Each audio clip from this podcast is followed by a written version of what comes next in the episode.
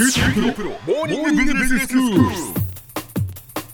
日の講師はグロービス経営大学院の福田明先生です。よろしくお願いします。よろしくお願いします。シリーズでお話しいただいています。残酷すぎる成功法則というね、はい。本のトピックから、まあ、成功する人っていうのはどういう人なのか。今までこういう人が成功するよって言われていたのは本当にそうなのかというお話をしていただいています。先生今日はあの今日は少し毛色が違うかもしれませんけど、ええ。ワークライフバランスっていう、はい。昨今やっぱりすごく問われている考えええ。え方、はい。でこれがやっぱり従来のパラダイムとすごく矛盾をしている中で、仕事での成功と家庭なりその生活での幸福感っていうのは本当に両立できるのかっていうこんな話ですね。はい。で今その企業ではね、ええ。このワーク・ライフ・バランス働き方改革で何をしてるかっていうと、労働時間っていうのをどんどんどんどん短くしてはい。その時間をライフに使ってくださいっていううん。こういう流れを作ってるんですけど、はい。どうでしょう？本当の意味でそれによってワーク・ライフ・バランスを実現できている人って少ないような気がしますよね。そうですね。これ何に引っかかってるかっていうと、ええ。まずはワークの時間を減らすっていうことによる不安じゃないかって僕思うんですよね。それはあります。生産性の話にもつながるんですけど、ええ。仕事の時間を減らしてしまうことによって、ええ。自分は仕事でパフォーマンスを上げられないんじゃないかと、はい。ね、不安がはい。すごく強くて、強いですよね。なかなか時間を減らせない。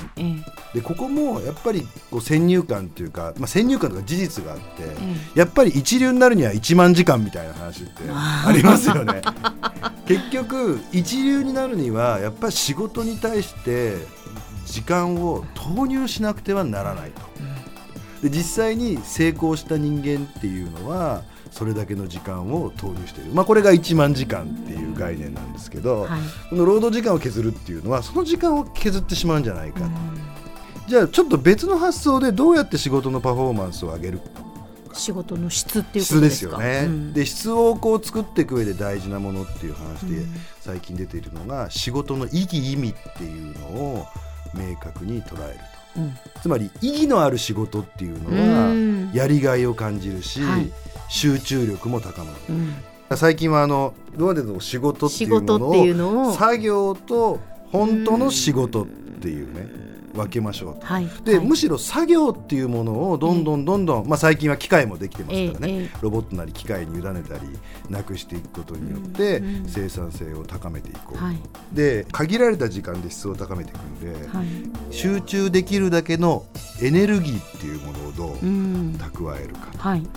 でこの時に実は僕残業時間の管理よりもすごく効くなと思ったのは休暇だと思うんです。長期の休暇長期の休暇。これがなかなか取れないですよね本当ですねあるいは、まあ、まとまった休みええでかつ仕事を忘れられるとうんでこれもこの本には面白い話が書いてあって僕らの仕事もそうなんですけどコンサルティングファームとある、えええでここが大学と連携してとある実験をしたんですねはいでこれは完全な休日を2日なり3日取ってもらううん我々こうワーカホリックっていうか働くの好きな人だとはい。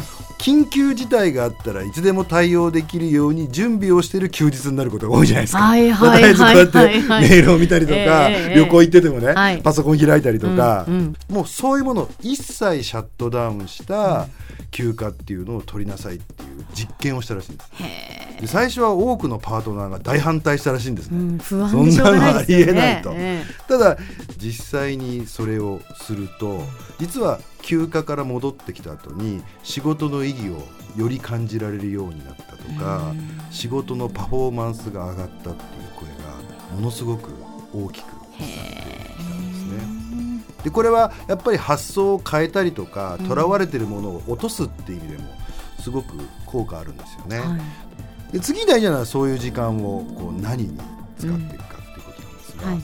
まあ、その前にこのまとまった休暇が取れないっていうことも多いと思うんですけど、うん。大事になってくるのは休みっていうことなんで休むってことなんで、やっぱさっきは睡眠っていうのね、睡眠時間をどううまくそうですね。質の高い睡眠を取るかっていうものもすごく注目されて、まあ、最近あのウェアラブルのいろんなセンサーなんかもはい。増えてますんで、うん。睡眠をこうトラックできたりねどういう睡眠状態どれぐらいの時間が自分のコンディションがいいのかっていうこともできるようになってくるんで、えやっぱりオンとオフっていうのをこう明確に決めて休むっていう時間っていうのをあの作るっていうのも大事なんでしょうね。なので仕事の時間が限りある。でもこれは意味のある仕事にフォーカスをして無駄を取る。しっかり休むと。でもこれ仕事なんであとライフのバランスっていうのをどう取るかって時に、何に時間プライオリティを置いていくかですよね。でこれ悩ましいのはでもいろいろやりたいことあるんだけど、はい。結局時間って24時間しかないので。そうなんですよね。本当本当時間ね、ことがすすごく悩ましいので、やっぱり大事なのは今度僕ワークライフバランスじゃなくて work as life っていう感覚が近いと思ってて、うんうん。でここでこの本が掲げてる成功のビッグフォーってあるんですね。はいはい、でこれ何かっていうと幸福感を感じること、うん。でこれは楽しんでる。ええ。達成感。はい目標を達成する。何か目標を決めて達成する。うん。で3番目が存在意義。うん。誰かの役に立つ。はい。で4番目が育成。うん。なんか自分が大事にしていることを後進に伝えたりとか周りの人に伝える。この4つが成功のビッグフォー、うん。あとは幸福感を感じるっていうことですね。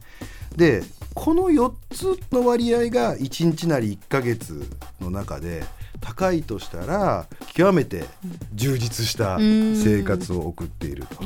なので、まあ、タイムマネジメントになると思うんですけども自分の1週間なり1ヶ月なりの時間のやってたことを棚卸しして果たして自分はどれに時間を使ってるだろうかと。うん。で大事なのはこのバランスを自分がどうしたらいいのかを決めるってことですよね。はい。でこれ変わったりすると思うんですよ。ええええ。この3ヶ月は自分が楽しむ時間の割合を増やしていこうとか、はい。この次の3ヶ月は達成感を得たいとか、うん。人生の設計図とか、はい。人生の計画性を持つっていうことがすごく大事でその鍵は幸福感達成感存在意義育成と。で実際私もこれ少し参考にしながら始めたんですけどね。え結構いいですね。そのあの毎日が充実してる感覚になる。へえあ今日も充実した一日だったなとか、感謝できた一日だったなっていうのを言える一日にするっていうのを目標にしてるんですけどこの時間の棚卸しってするとすごくその実感が持てるんじゃないかなと思いますね。わ。かりました。はい、では先生今日のまとめをお願いしますえーワークライフバランスはワークアズライフであるっていうことですね。はい、今日の講師はグロービス経営大学院の福田明先生でした。どうもありがとうございました。ありがとうございました。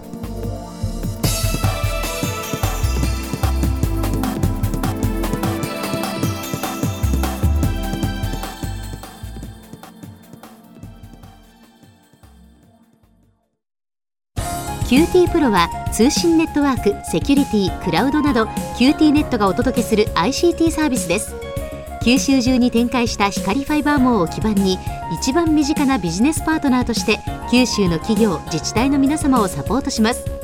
詳しくは QT プロで検索を。